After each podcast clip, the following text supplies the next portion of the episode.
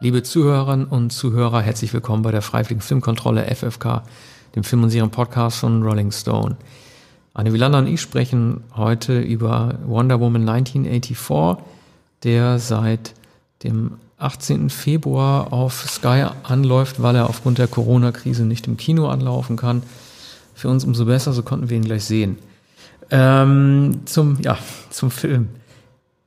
Also, man kann sich immer also die 80er Jahre, in denen der Film fast durchgängig spielt, sind natürlich immer das Jahrzehnt, über das sich viele lustig machen, das so lustig aussieht, äh, so übertrieben ist und so kitschig. Und man kann sich natürlich hinter den 80ern verstecken und so tun, als sei das ein so oberflächliches Jahrzehnt gewesen. Aber dies ist ein Film, ich musste über ihn nachdenken, ob er mir gefällt oder nicht, und er gefällt mir eigentlich, je mehr ich über ihn nachdenke, immer besser.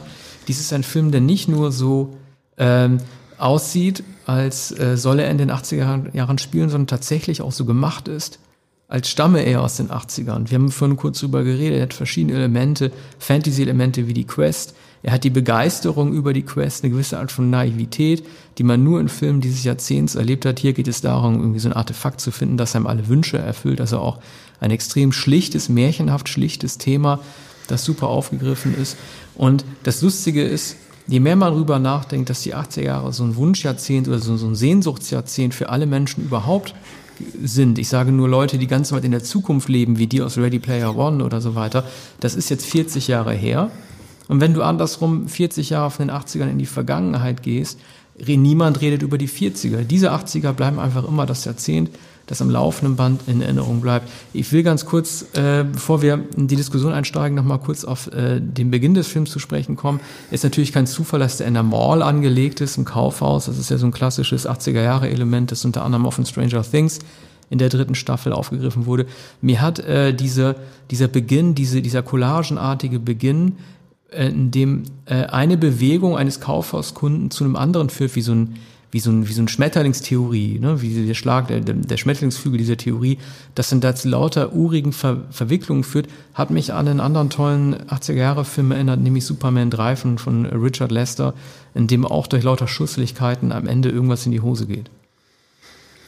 Ja, der Film erinnert äh, natürlich an viele Filme der 80er Jahre. Der ist ästhetisch ähm, äh, von Patty Jenkins äh, sehr geschickt eingerichtet. Es sind alle Oberflächen, die Mall gehört dazu, äh, die, die ähm, Kleidung, Kostüme sind äh, perfekt ausgewählt, die Anzüge stimmen, auch die äh, Ausstattung von Gal Gadot und Kristen Wiig.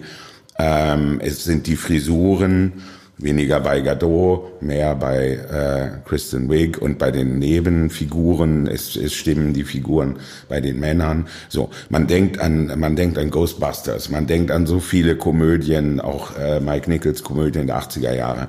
Und ähm, etwa die Szene in der Mall, alles was irgendwie slapstickartig und bunt ist, das erinnert auch an Kevin allein zu Hause. Also ein Film, der noch an der Kante der späten 80er Jahre zu den 90er Jahren. Äh, das ist alles wunderbar gemacht. Und ähm, die, die gleißenden Oberflächen bei einer ästhetischen Mumpfigkeit. Also es gibt sehr schöne Szenen, es spielt in Washington DC, man, man sieht den, den riesigen äh, Stalaktiten, der wiederum ein, äh, ähm, oder wie sagt man, ähm, wie nennt man denn dieses, dieses hohe diesen hohen Stein, der ähm, der übrigens oben so, so, so, so Basilisk, oder? Basilisk, Basilisk. oben auch ja. irgendwie so eine Lampe drauf gehabt, habe genau. ich zum ersten Mal gesehen. Genau. Ich wusste gar nicht, ja. dass der wahrscheinlich um Flugzeuge abzuhalten genau. überhaupt beleuchtet um, Genau, wird. um die Flugzeuge zu warnen. Man sieht das selten. Man sieht äh, den, äh, den Basilisken äh, am Tag, aber hier sieht Wie man ihn wunderschön Gump. in der Nacht. Also das ist auch äh, so, eine, so eine romantische äh, Ansicht. Es gibt ja hier auch eine Liebesinteresse von ähm, von Gal Gadot, äh, Wonder Woman, die ja eben nicht äh, als Wonder Woman in der Rüstung erscheint, sondern eben wie Superman als bürgerliche Gestalt, ja als ich glaube, Ethnolog, Archäologin und Kultur. Ja, aber da, haben wir, auch, da haben wir auch gleich ein Problem. Äh, das ist ein Problem, äh, das ich mit dem Film habe. Ich bin jetzt kein super Comic-Experte, Comic aber die Tatsache, dass sie keine Maske hat, auch nicht als Superheldin, also keinen Versteckungshelm hat oder wie damals Superman allen weiß machen wollte, wenn er die Locke anders umlegt, dann wird er nicht mehr als Clark Kent erkannt. Ja. Äh, äh, da ist das Problem, sie hat keine Maske und deshalb sind Videokameras auch ein Problem, die sie auffangen. Sie, sie vernichtet die auch sofort in der Mall. Das ist das Problem Superheldin Superheldinnen-Typus, so jemand wie sie kann normalerweise nicht untertauchen. Ja. Vielleicht erklärt das auch, dass äh, sie generell nicht als Superheldin ja in Erscheinung treten will. Sie will ja ihr ruhiges Leben äh, führen und äh, im Gegensatz zu Leuten wie Batman ähm, oder Superman, wo man dann immer sieht, wie sich ein Tag später die Zeitung in der Kamera so schnell dreht und man sieht, Batman hat wieder zugeschlagen oder irgendwie Spider-Man, hast du bei ihr, äh, also über äh, Diana, wie sie heißt, spricht äh, niemand als Superheldin. Sie ist kein äh, Superheldinnen-Phänomen, zumindest nicht in diesem Film, das äh, unsere Welt dominiert. Man nimmt sie eigentlich im Grunde genommen gar nicht wahr. Ja. Das ist aber auch, äh, hm. wenn man mal so ein bisschen eintaucht in diese Justice League-Geschichte, also sie ist ja Teil dieser DC-Comic-Welt, wie man sagen würde, und gehört dem Justice League-Team an. Da sind eigentlich, äh, eigentlich sind da nur hochgradige Neurotiker drin. Da hast du Batman drin und da hast du Superman drin. Das sind alle Leute, die unter ihren Fähigkeiten leiden und sich verstecken und eigentlich im Grunde genommen es gar nicht machen wollen, was sie tun. Das unterscheidet sie auch von den etwas lustiger angelegten ähm, Avengers von Marvel. Das ist immer die große Konkurrenz, die aufgebaut, aufgebaut wird. Und in diesem Shared äh, äh, Universum, ne, also diesem, dass Leute aus verschiedenen Filmen anderen auftreten, äh, diese Justice League ist mit so viel Problemen behaftet, dass es doch schon auffallend ist, dass in den Solo-Filmen überhaupt nicht mehr auf diese andere Truppe eingegangen wird. Es gibt da keinen Batman, es gibt da auch keinen Superman ja. und wer ist noch drin, Cyborg oder Flash, die spielen da gar nicht mit. Man versucht Wonder Woman so wenig wie es geht als Superheldin eigentlich darzustellen und vor allen Dingen mit dieser Loser-Männer-Truppe nicht so viel abhängen zu lassen. Mhm.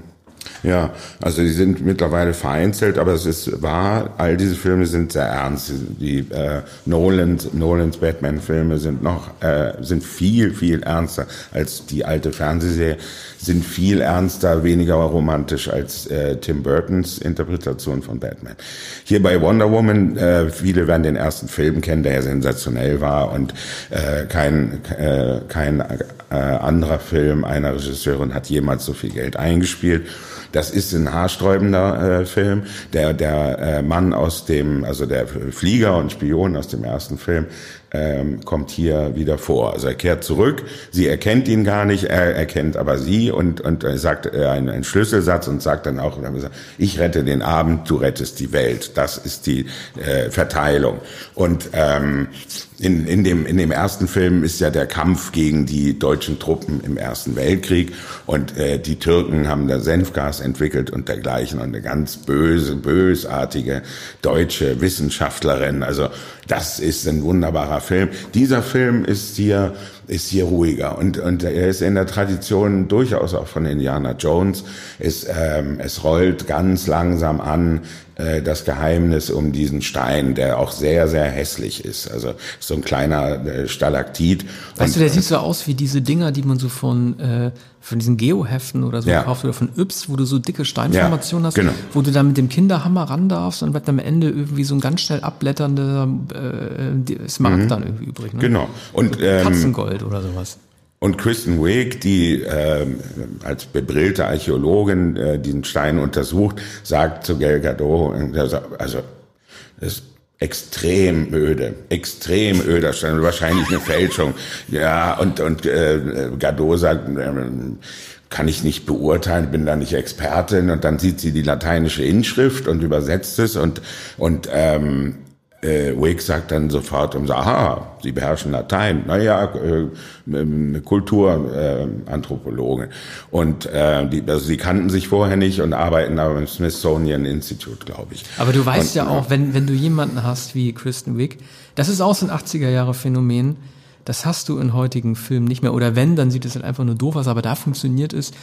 Du, ähm, versuchst möglichst, möglichst große optische Gegensätze zu schaffen, indem du diejenige Person, die sich transformiert, ja. so ein bisschen äh, äh, schusseliger halt darstellst. Sie kriegt dann irgendwie eine schiefe Frisur und kriegt ja. irgendwie eine Brille und kann in ihren hochhackigen Schuhen mhm. mitlaufen. Das ist auch so ein klassisches Phänomen des Jahrzehnts, dass jemand ex extrem schusselig darstellt, der sich dann später entwickelt. Aber so ganz bin ich mit ihrer Figur, äh, also sie ist mir auch ein bisschen komisch aufgestoßen, weil ähm, äh, es gibt ja so eine Szene, in der sie in einem Park belästigt wird mhm. und sich noch nicht wehren kann, weil ja. sie schusslich ist und dann muss Wonder Woman kommen und äh, sie retten. Später, als sie ihre Superkräfte entwickelt durch diesen Stein, äh, schafft sie es, sich zu wehren. Und ähm, ich finde diese Botschaft ein bisschen schwierig. Da wird ja irgendwie praktisch gesagt, äh, erst wenn du über dich hinaus wächst und eine irrationale Kraft äh, an dich ziehen kannst, bist du an der bist du in der Lage, dich gegen solche Predators überhaupt zur Wehr zu setzen oder dich gegen, gegen Männer halt zu wehren, weil es mit der normalen menschlichen Eigenschaften nicht kannst. Vielleicht habe ich die Botschaft auch falsch verstanden, aber mir, mir wirkte das unrund. Ja, das bringen natürlich ähm, Comic-Verfilmungen oder Comics oft mit. Ähm, es heißt ja immer, mit großer Kraft kommt große Verantwortung. Ne? Mit der Superkraft, also mit der jetzt der Silver Surfer überfordert ist, mit der der Hulk überfordert ist, der ewig grübelnde Superman, dann der äh, der, der Spider-Man, der ähm, ja, äh, glaube ich, Journalist ist, äh, Fotograf im äh, Alltagsleben und der ja auch damit äh, mit sich ringt, dass er immer wieder raus muss. Er muss, muss sich ja richtig äh, maskieren und, und das Kostüm anziehen und, und auch die, diese Spinnennetze applizieren an den Handgelenken. Ja, aber er macht natürlich auch einen Spaß daraus, dass er äh, zufälligerweise immer die besten Fotos hat vom Tatort, ja, in dem Spider-Man genau, dabei genau. ist. Ja, das ist äh, einer der Running Gags und das ist äh, auch die Gutmütigkeit äh, der Marvel Comics. Ne? Haben wir auch bei den Fantastischen Vier. Das sind auch eigentlich sehr ernste, ja auch äh, schwer sozusagen degenerierte oder durch die atomare Masse äh, veränderte äh, Gestalten, äh, die auch grüblerisch sind. Ne? Hier äh, ist wenig äh, Grüblerisches in der, in der, in der Gestalt von Wig. Es gibt eine Szene, natürlich das Fitnessstudio, das Fitnessstudio der 80er Jahre, wird hier wunderbar gezeigt. Die Boliden sind im Hintergrund, äh, die, die, die, die Muskelmänner und sie stemmt äh, drei riesige Handteller, so, so schwer wie sie selbst und schwerer.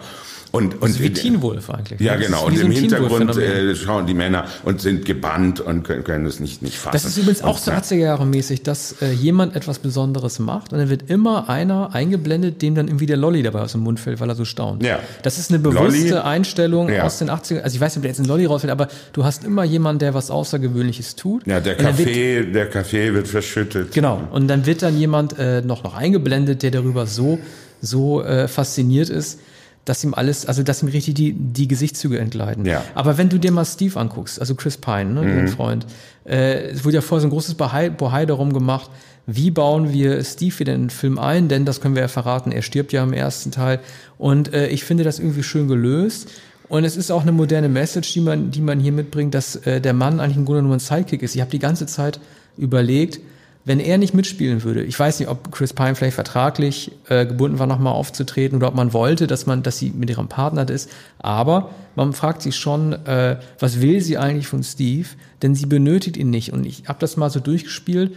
Der Film hätte, wäre zum gleichen Ergebnis gekommen, er hätte äh, die gleiche Strecke von A bis Z zurückgelegt, äh, mit allen Hürden, die zu überwinden sind, wenn Steve gar nicht vorgekommen wäre. Also er wäre für den Film nicht nötig gewesen. Er trägt keine entscheidenden Impulse bei, ja. ist nur ein Sidekick. Das macht den Film nicht ja. schlechter, zeigt aber auch, dass man nicht genau weiß, äh, worin jetzt seine, ja, er ja. hilft ja bei den Verfolgungsjagden, auch bei dieser Indiana Jones Verfolgungsjagd, also die so angelehnt ist an Riders of the Lost Ark in äh, Ägypten mit diesen Trucks, die sie ja. verfolgen. Ne?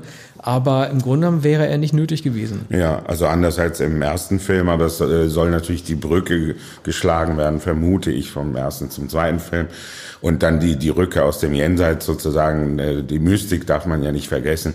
Am Anfang sehen wir hier einen äh, Wettbewerb auf der Amazoneninsel und das, die, die, das junge die, äh, die junge Wonder Woman als Kind und ähm, die tritt gegen ähm, Erwachsene an, erwachsene äh, Frauen, äh, in, in, in einer fulminanten Jagd auf Pferden und über Gipfel und, und äh, sie springen äh, über, über äh, Wasser.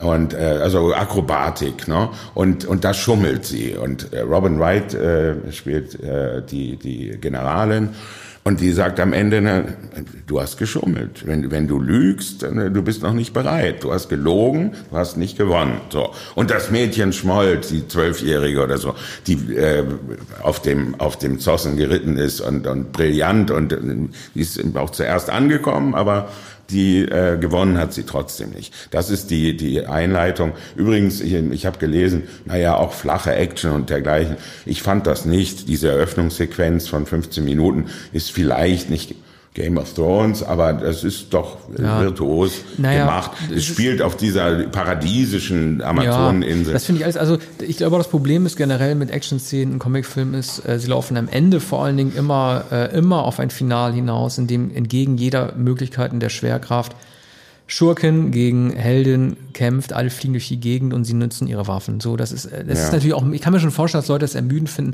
Ich fand äh, den Einstieg jetzt in Ordnung. Man wollte diese alte Welt zeigen. Man wollte, glaube ich, auch die verstorbene Robin Wright Penn, die Rolle halt auch nochmal zeigen. Man wollte halt nicht nur 1984 etwas bringen. Das ist ja auch beleben, wenn du nochmal ein anderes Zeitalter zeigst.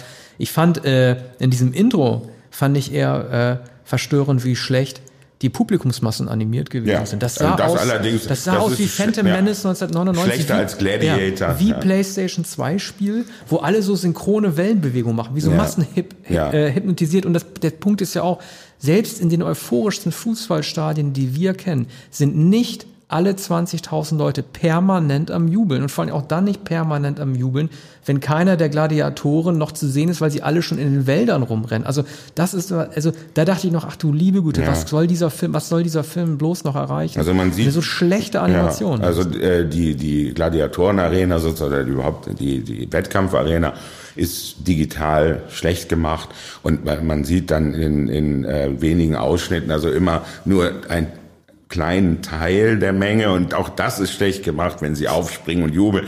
Und da habe ich überlegt, soll das vielleicht die frühen Adventure Games der 80er Jahre sogar persiflieren oder das ja auch Summer etwas, Games. das Pappmaché-hafte von, 64. von Gladiator, das war erst 2000, aber äh, da wäre auch einiges äh, zu sagen. Ja, ich finde bei der Rolle der Diana äh, also, ne, äh, sie muss sich nicht groß weiterentwickeln, weil sie eben ein kompletter Mensch ist. Äh, so ein paar Sachen haben mich dann doch gestört. Also vielleicht liegt es auch an der Synchronisation oder an dem Ton, den ich zu Hause an meinem Computer hatte, als ich den Film gesehen habe. Äh, sie äh, schreit sehr oft und sie ruft sehr oft, aber ihre Stimme ist immer äh, so ein bisschen wie nah, wie so, wie so äh, nach, wie so over, aber so ein bisschen so wie nachträglich eingefügt. Also man sieht sie oft rufen, aber sie hat doch leider oft immer eher so einen tantenhaft belehrenden Ton. Gerade wenn sie Leute zurechtweist, die irgendwie was Böses gemacht haben. Vielleicht ist das, und ich bin dafür nicht Comic-Experte genug, in der Originalfigur der Rolle so angelegt, dass sie immer Leute erstmal, ne, also wenn sie knockt die immer um, aber dann setzt sie sie auch wieder ja. auf und sagt, mach das nicht nochmal. Das ist ja. so ein bisschen tantenhaft, diese das ist Belehrung. Eine ne? Moralin, ja, ich saure. Ich würde es einfach gut Botschaft. finden, ich würde es gut finden, wenn sie endlich auch mal jemanden tötet einfach. Die soll einfach, ich finde, die kann auch ruhig mal jemanden umbringen, wenn er Scheiße baut. Aber in dem Fall ist es so, man hat bei ihr das Gefühl, so ein bisschen gouvernantenmäßig, ne? Also sie nimmt da mal und sagt, ja, Junge, das, so geht das aber nicht. Sowas möchte ich nicht nochmal von dir sehen. Das ist ja, auch eine Sache des schlechten Tons und, äh, ne, also der, oder der Synchro, ich weiß es nicht, aber wenn man immer so ein leicht, ähm, äh, ich will nicht sagen genervten, aber doch so ein bisschen, so ein bisschen, äh, so, so ein bisschen eine aufdringliche Belehrung. Ja, genau, eine Belehrung. aufdringliche Belehrung. Genau, das ist eine Belehrung halt, ne? Wie jemand, wenn du Strafzettel ja. verteilst oder so. Und und äh, und es gipfelt immer in äh, äh, Binsenweisheiten ne? und also so moralischen Kalendersprüchen. Das ist schon am Anfang des Films. Übrigens, ähm, äh, Robin Wright ähm, lehrt äh, die, die, die junge äh, Wonder Woman, also das Mädchen, genau solche Binsenweisheit. Du bist noch nicht bereit, nur wer ehrlich ist, äh, kann gewinnen. Ne? Ähm, mit Lügen kommst, kommst du nicht voran. So. Also das, das ist sicher eine Schwäche de, dieses gutmütigen Films. Übrigens wurde äh, äh, im Spiegel auch kritisiert, naja, das ist ja kein Actionfilm, wenn nur durch Überredung Überredung, wenn mit Überredung gekämpft wird, also wenn, wenn sozusagen durch Quatschen die Überwältigung erfolgt. Ja, aber dann Und, haben die ne? vielleicht, eine, ja gut, dann sind sie vielleicht doch zu sehr verwöhnt gewesen von den Marvel-Filmen. Also äh, was wir müssen natürlich unbedingt auch noch über Pedro Pascal reden, der äh, Max Lord spielt. Das ist natürlich auch ein Wortspiel, denke ich mal, für Maximum Lord. Also er will immer, ja. immer mehr, immer mehr, er wünscht sich immer mehr, immer mehr. Und mhm. äh, es ist also wirklich eine Freude, diesen Typen zu sehen, weil sich normalerweise Comicfilme, die immer so gritty und hart sind, einen derartigen Kasper überhaupt nicht mehr gönnt. Das ist beste Lex Luthor-Tradition des, des äh, Richard Donner-Films von, von Superman, dass jemand einfach durch groteske und äh, nicht tragisches Clown-Verhältnis wie der Joker einer ist in allen Filmen, sondern wirklich äh, durch Hiopai-Verhalten ja. dann irgendwie sich dann langsam so nach oben spielt. Und er hat ja wirklich einen Lauf, auch der Typ durch Game of Thrones und The Mandalorian. Hier sieht man ihn mal ohne Helm und äh, in seiner bis heute besten Rolle. Und das ist natürlich was, was auch bewusst an den 80ern orientiert. Jetzt nicht nur wegen der Atomwaffengefahr, wenn Russen und Amis äh, sich drohen, die Atomraketen loszuschicken, sondern ähm, die Aussage ähm, des klar, man würde immer sagen, auch das ist ja eine Phrase in Binsenweisheit, die Reagan-Ära, die Reagan-Nation, den Konsumismus, aber auch da stellt ja äh, Christenwig die Frage, was ist denn wertvoller als das, was man sich wünscht? Und die Antwort ist immer mehr. Und Max Lord mm. bestätigt das ja auch. Ja. Und äh, der mächtigste Mann zeigt sich am Ende ja auch, ist eben nicht der mit den Atomraketen, sondern der, der den Fernseher beherrscht. Und das tut halt Max Lord auch. Und äh, man kann natürlich immer sagen, das ist jetzt sehr platt an die mehr, mehr, mehr Wall Street Masters of the Universe Gesellschaft der 80er, der Amerikaner immer wieder darauf hinzuweisen, so wie viele Filme das machen. Aber wenn man den dort spielen lässt, dann ist es halt nun mal auch so, dass jeder Mensch, der dort mitspielt, spielt, sich das am meisten wünscht, immer mehr Kohle und immer mehr Macht. Ja. Und, und das Fernsehen als die allgemein, noch, noch mehr als das Kino, die allgemein prägende Kraft. Er sagt ja gleich am Anfang, also stellt sich so immer vor mit, mit seinem Werbeslogan. Er ist eine Werbegestalt, Max Lord, und, und, äh, und sagt dann, äh, ähm, ich habe jetzt leider den Spruch vergessen, äh, geht's gut, es geht noch besser und dann äh, schnellt sein Zeigefinger nach vorn und äh, Gail Gadot weiß das nicht und sagt, ich habe keinen Fernseher. So und dann sagt er, na, ich habe einen, guten Vertrag mit dem Fernsehhändler, kann ich noch am Abend ausliefern lassen. So.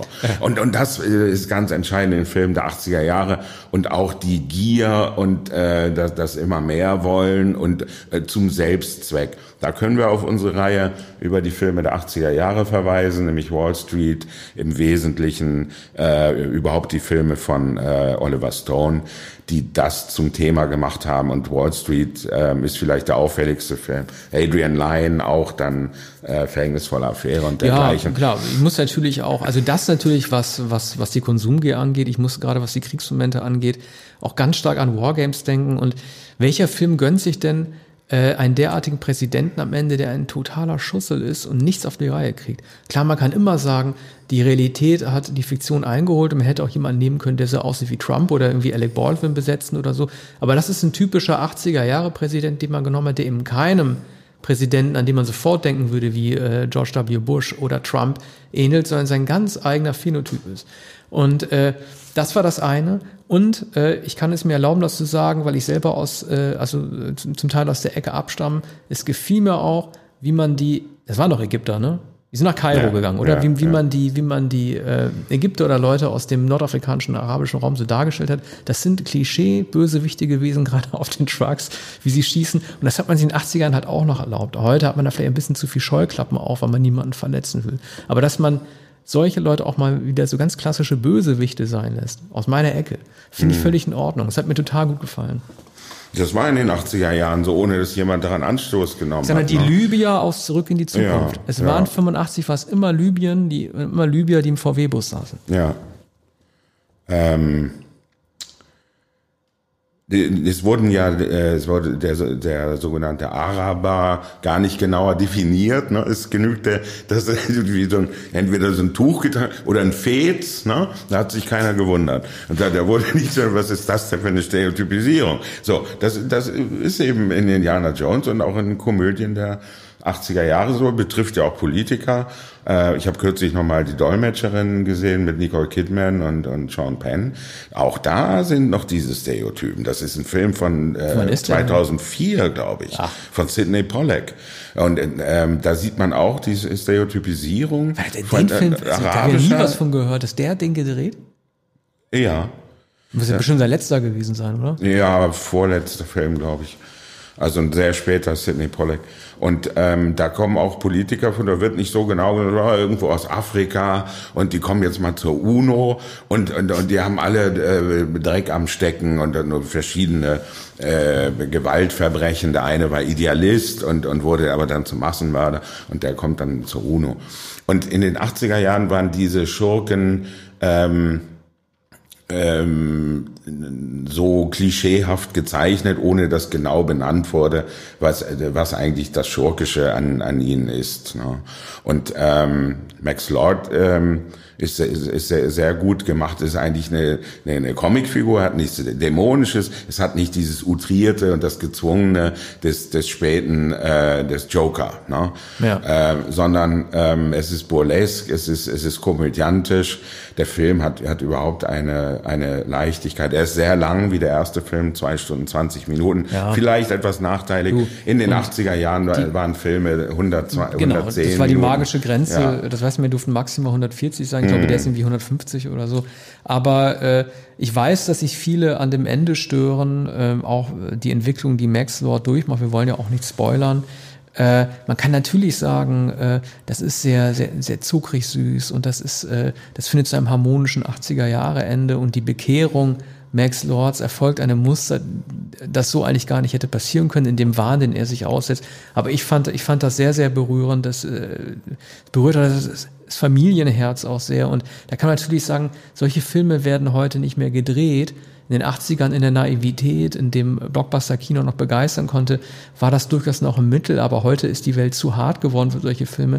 Da kann ich nur sagen, es ist für die Leute halt auch nicht der richtige Film, die sie diesem Eskapismus halt einfach auch nicht stellen wollen. Ja, in den 80er Jahren gab es ja fast nur eskapistische Filme. Mir ist gerade ein Film eingefallen, in dem auch eigentlich eine Läuterung vorkommt, nämlich Big mit Tom Hanks. Ja. Das ist ein herrlicher Film. Da wird, wird gezeigt, ähm, dass der Kleine, der, der gierig ist, der die Spielsachen haben will und so weiter. Na, der, der, und das, das wird da gezeigt. Jemand, der alles haben will und dann bekommt das. Der hat eine Jukebox, der hat einen, der hat einen Loft, der hat, spielt Basketball, der kann sich mit Süßigkeiten und mit seinen Spielsachen alle Freunde kaufen. Ne?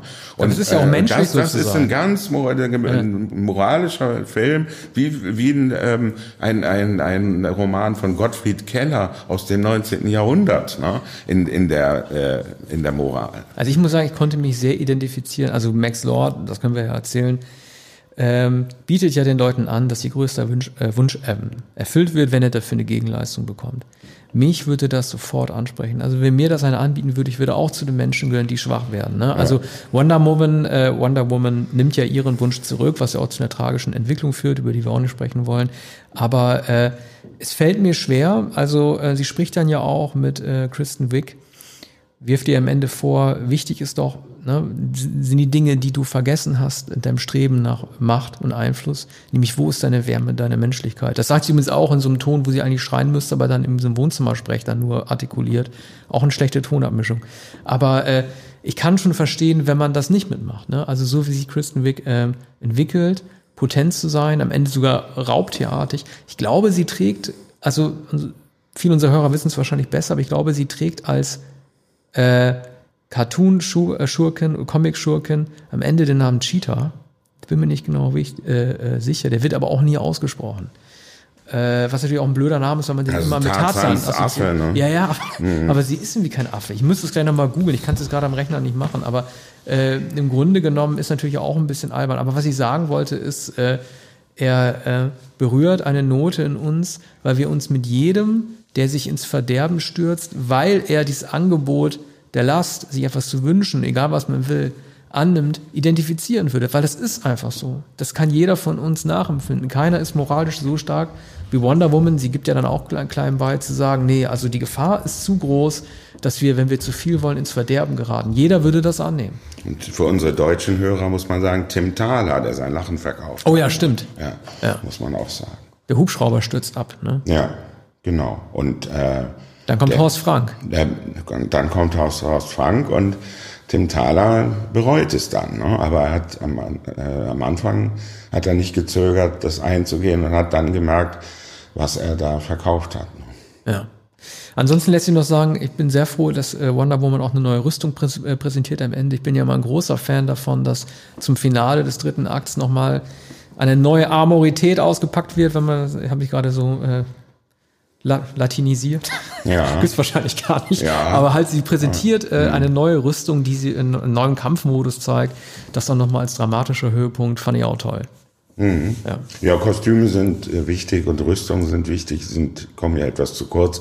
Ähm, Allerdings sind, ist dieser Kopfschutz, der die Amazonen, den die Amazonen tragen, der ist nur am Anfang zu sehen. Darüber bin ich froh. Denn diese ähm, kleine Armierung äh, kam mir eher wie Schmuck vor und ähm, ich habe den Sinn nicht so recht erkannt. Also ich habe dieses Lasso nicht, ja, ich bis heute nicht ist, verstanden. Ja. Das Lasso, also sie kann damit Leute festhalten ja. und die Leute müssen die Wahrheit sagen. Ja. Das, also wenn man eine Wunderwaffe erfindet, die Leute dazu zwingt, die Wahrheit zu sagen, dann wirkt das so äh, äh auf mich wie eine Erfindung, die zur Hausfrau der 50er Jahre gehört. Jetzt hat die, jetzt hat die Hausfrau eine Waffe, die die Männer zwingt, die Wahrheit zu sagen. Das mhm. klingt für mich total altbacken. Ja. Aber ich kenne mich damit auch nicht richtig aus. Ja, und, und die, diese Leuchtschlange äh, wird nicht so recht überzeugend in dem eigentlich rustikalen Ambiente. Ne? Ja. Also zu den 80er Jahren passt es besser als etwa zur Amazoneninsel. Ne?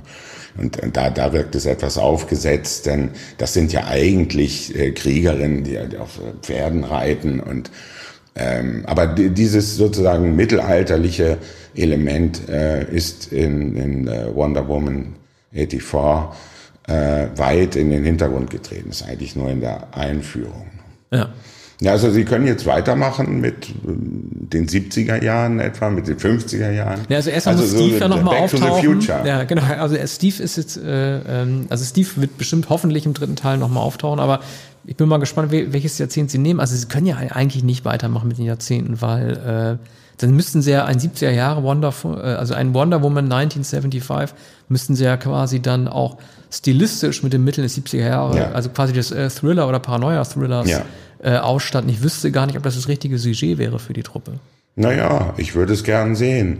Aber ja. wahrscheinlich kommen die 90er Jahre und da ist dann die Trennschärfe nicht mehr gar so deutlich äh, zur, zur Gegenwart. Ja. Aber du, du glaubst, dass es ähm, mindestens den dritten Film geben Ja, der ist ja schon angekündigt. Ist schon Also äh, äh, mhm. ich, bin, ich bin erstaunt darüber, wie mittelmäßig der Film besprochen wurde. Also ich glaube, sie hätten sich vielleicht nochmal noch mal zusammengesetzt, ohne gleich vor äh, Kino oder vor Heimkinostart von, von 84 halt zu sagen, ey, dritter Teil läuft definitiv. Das konnten die eigentlich noch gar nicht richtig absehen, wie der sich entwickeln würde. Und äh, Kritiken sind ja auch eher zurückhaltend und ich verstehe das ja. nicht. Ich verstehe nicht, warum, was haben die Leute wieder zu meckern? Die wollen natürlich wieder hier äh, Joker sehen und äh, die wollen natürlich wieder The Dark Knight sehen und die wollen halt irgendwie unbedingt diese Elevation drin haben, diese Überhöhung eines fantastischen Genres, grundiert auf alltagspolitische äh, oder, oder äh, politische Strömungen, ne? also auf 9-11 bezogen, auf den Inselmann und auf die Gewalt äh, des, des Outside. Ich habe das Gefühl, dass, dass manche Comicfilme nur noch dann ihren Wert erhalten können, wenn man sie politisch einordnen kann, weil sie sonst irgendwie Kinderkram sein. Und das verstehe ich einfach nicht. Ich weiß nicht, was, ich weiß nicht, was es soll. Ja, also das ist sicher Zeichen der Zeit. Ich, ähm, ich habe früher ähm, die, die Wonder Woman Comics nie gelesen, möchte sie jetzt aber lesen. Ich habe äh, Superman, ich habe Batman gelesen und vor allem viel, äh, Marvels, also Spider-Man, den Hulk, Silver Surfer und Fantastische Vier. Aber jetzt interessiert äh, mich Wonder Woman doch sehr, denn sie ist ja eine äh, hat ja sozusagen ein Alleinstellungsmerkmal geradezu. Ne? Ja, vor allem, Bei den Fantastischen Vier ja. gibt es eine Frau. Aber wie soll sie denn jetzt mit Superman und Batman in so einem neuen Justice League überhaupt umgehen? Die sind ja total uninteressant geworden. Also gerade in der Darstellung von Ben Affleck und äh, Henry Cavill als Superman und Batman, also äh, die, ist, die, ist, die, ist, die ist viel zu groß für die Truppe, der sie angehört. Mhm. Aber muss man halt sehen, also das, das, ganze Projekt liegt ja eh auf Eis mit Justice League, also weiß man nicht, weil die beiden Filme so schrecklich waren, ob man überhaupt noch mal irgendwie in der gleichen Besetzung weitergeht. Sie soll meinetwegen nur noch ihre Solo-Filme machen. Mhm. Aquaman gibt's auch noch, den wir vergessen. Über den haben immer alle gelacht. Und äh, ich weiß immer nicht warum. Und äh, äh, deswegen, also Lutz, wenn du das hier hörst, ich habe dich mal gefragt, warum lachen eigentlich immer alle über Aquaman? Und da hast du einfach nur gesagt, ja, Kennst du irgendjemanden, der unter Wasser sprechen kann? Mhm. Sag ich, okay, ist ein Argument. Aber äh, Aquaman läuft eigentlich auch noch, äh, also sehr erfolgreich, wahrscheinlich auch, weil James Wander die, die, äh, die Regie gemacht hat. Aber ansonsten will ich eigentlich aus dieser Mannschaft nur noch äh, Wonder Woman sehen. Ja, umso besser kann man sagen, jedenfalls für Wonder Woman und äh, für die Ermächtigung. Ne? Ja. Es ist jedenfalls ein, ein höchst vergnüglicher äh, Film und äh, wird, wird sicher erfolgreich gezeigt, wobei das natürlich äh, eine Schande ist, dass er im Kino nicht zu sehen ist. Das ist tatsächlich ein Film, den man im Kino sehen sollte. Der ist auch so unendlich lang, da kann man zwischendurch noch mit einem Popcorn holen. Und äh, jetzt hat man diese... diese du weißt doch, Tenet, dafür ja. wurde Kino gemacht. Ja. Dafür wurde Kino Dafür gemacht. wurde Kino gemacht und auch für solche Filme wie Wonder Woman, aber man kann das auch wunderbar äh, auf dem auf dem Fernsehschirm schauen. Früher oder später wird er sowieso da sein. Und er ist ja jetzt schon da auf dem Computerschirm, auf dem Fernsehschirm, nämlich bei Sky. Ja. Okay. Für diese, äh, ja, für die heutige Ausgabe war's. Ja. Äh, Herzlichen Dank. Ja, und äh, wir sind, eins muss ich noch sagen, wir sind ein bisschen durcheinander gekommen in den Veröffentlichungsrhythmen. Als nächstes kommt das Kinojahr 1981. Ja. Ne? So machen wir's. Und, und zwar der zweite Teil? Nee, der erste. Der erste Teil. Den haben wir, pass auf, Leute, den haben wir schon aufgenommen und zwar mhm. Anfang Dezember. Ah. Es kam so viel dazwischen. Also wenn wir da irgendwie frohe Weihnachten wünschen sollten, dann äh, denkt nicht, wir haben nicht mal eine Tastenbeschränkung, sondern dann liegt es daran, dass wir es noch nicht geschafft haben, den zu veröffentlichen. Das kommt aber als nächstes. Gut. Ja, bis bald. Bis bald. Tschüss.